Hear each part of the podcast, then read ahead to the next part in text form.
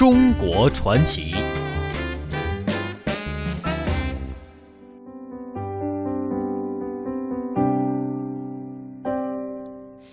欢迎您继续锁定收听由中央人民广播电台华夏之声正在为您播出的《魅力中国》。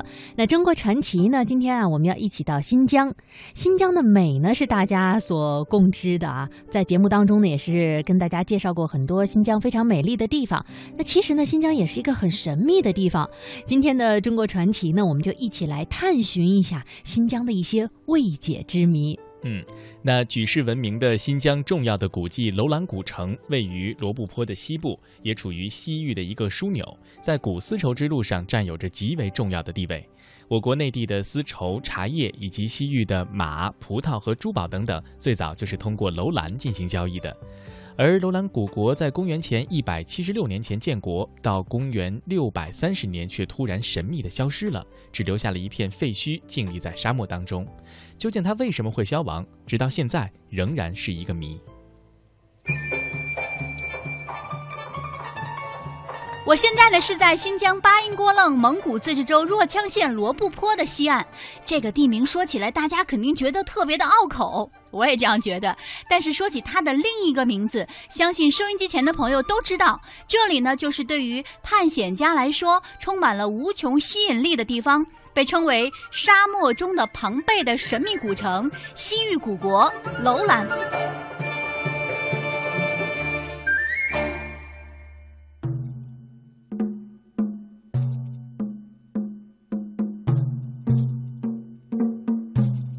一九零零年三月二十八日，瑞典探险家斯文赫定完成了罗布泊西部的探险，开始返程。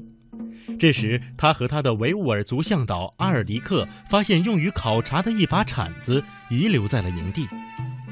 阿尔迪克返回营地寻找时遇到了风暴，迷失了方向，但却在迷途中意外地闯入了一座古城。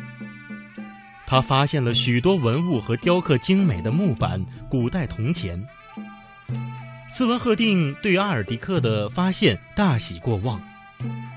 一九零三年，斯文赫定进入了这座古城，并出土了大量的文物。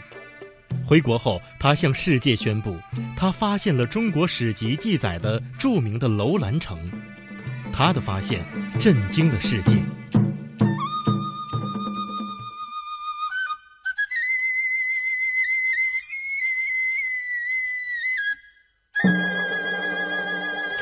举世闻名的新疆重要的古迹楼兰就像是一个强大的磁铁一样，可以说是吸引着全世界的目光。楼兰古城呢，是汉代和唐代时期西域交通的一个枢纽线了，在古代丝绸之路上占有非常重要的一个地位。中国的像丝绸、茶叶，西域的马、葡萄、珠宝，最早啊都是通过楼兰进行交易的。那很多商队在经过这里的时候，都要在楼兰这个地方暂时休息。当时啊，楼兰城里可以说是商铺连片，佛寺香火缭绕，东来西往的各国使团、客商和僧侣游客是常年不断的，多种的语言文字在这里交流。在一九七九年的时候，新疆考古所的一支考察队在罗布泊以东发现了一些外形特殊的古墓。这古墓的死者中呢，有的他们的衣着非常的完整，但是头戴的是尖毡帽，而且帽顶呢插了几根绳。这种非常奇特的服饰也是让考古学家非常的惊讶。经过的仔细的测量发现呢，这些人属于深目高鼻的古欧洲人种，与现代的北欧人很相似。据新疆文物考古研究所副所长、副研究员张玉忠介绍啊，从现在出土的大量文物来看，在汉代的时候，楼兰国就已经出现了。在罗布泊地区啊，汉代出现楼兰国，那么这批东西大概是和楼兰国时期有关的。可像这批东西的话，小河墓地的或者是楼兰门那个时候要距距离制造就要差两千年，这批距今三千八九百年到四千年，这是最早在新疆出现的一批白种人，哎，那么我们讲丝绸之路是张骞通西域，哎，看到丝绸之路，实际上丝绸之路形成呢要早于张骞之前，应该讲从目前的考古发现讲，早在距今四千年前后，丝路就有活动了。楼兰王国呢，从公元前一百七十六年以前建国，到公元四世纪前后就已经消亡了。可以说，在四世纪的时候，楼兰突然从这个世界上就消失了。楼兰古城一带是上无飞鸟，下无走兽，盛极一时的楼兰文明不明所以，就随着岁月而去了。不同学科的研究者从各自的观点都想来解释一下这个未解之谜。有的人认为呢是由于罗布泊的枯竭、自然环境的一个变化、河流改道的缘故；也有人认为是孔雀河上游不合理的引水蓄水是人为造成的；更有人认为呢是丝绸之路改道、异族入侵的原因造成了这个结果出现。可以说，好像大家猜测的原因很多。我们来听听张玉忠他是怎么说的。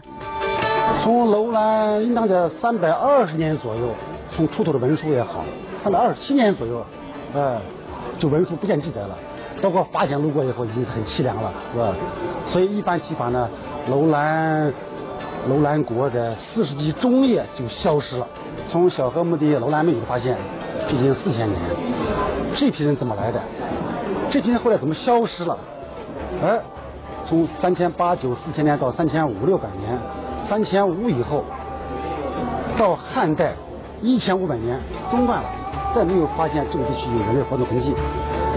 突然到了汉代，西汉时期文献记载出现了楼兰国，近五百年左右吧，呃，到三百二年又消失了，啊，那么来龙去脉呀，啊，应该是学术界希望解的问题。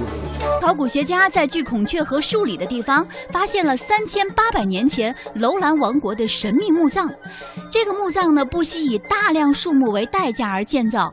步入其中，可以看到一组组用七层胡杨木桩围成的同心的圆圈儿，墓径的粗呢达到三十多厘米。整座墓地远远望去，就像是一轮古老沧桑的太阳镶嵌在戈壁荒原上，由此人们称它为太阳墓葬。中国第一个闯入罗布泊的女考古学家，新疆文物考古研究所的穆顺英女士。很可惜的是，穆女士在二零零八年二月已经去世了。上个世纪八十年代初的时候，她作为唯一的一名女性，率领男考古队员们，先后两次艰难地走进了荒无人烟的罗布泊地区，发现了震惊世界的楼兰美女。我们来听一听二零零五年当时的采访录音吧。她给我们讲述了太阳墓葬和楼兰美女的发现过程。大概有七八米高了，看见那个台地上面好像有些树枝伸出来。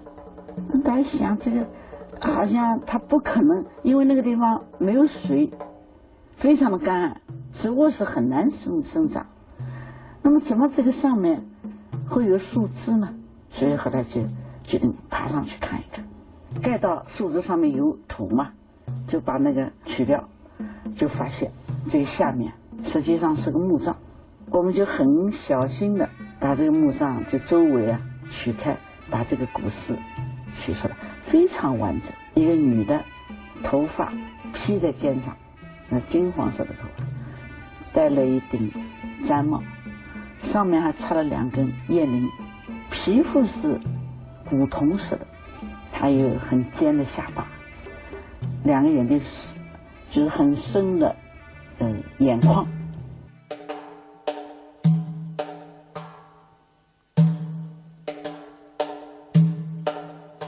在编号为罗布泊地区铁板河一号墓里发现的这具保存完好的女性木乃伊，她面目清秀，身目微闭，属于白种人，被誉为楼兰美女。她的先辈是何时迁来的？又是什么地方迁来的？她是白种人呢，还是黄白混血？如果是白种人，他们属于什么民族？楼兰国的居民都有哪些民族？哪个民族是主体民族？后来，考古学家又在楼兰古城东郊东汉的墓葬中找到了五个欧洲人种遗体。有人根据楼兰人毛发成分测定。认为这些人很可能与来自东地中海的民族有关。总之，如果说楼兰古国是个民族成分十分复杂的国家，那么这些古欧洲人到底是什么民族？他们是出于什么目的而千里迢迢奔赴楼兰？后来他们又去了哪里？面对楼兰，斯文赫定迷茫地自问：“我很奇怪，我们瑞典怎么就没有一块比我在楼兰发现的木简和纸片更古老的石头？楼兰，一个等待人们去破解的千古之谜。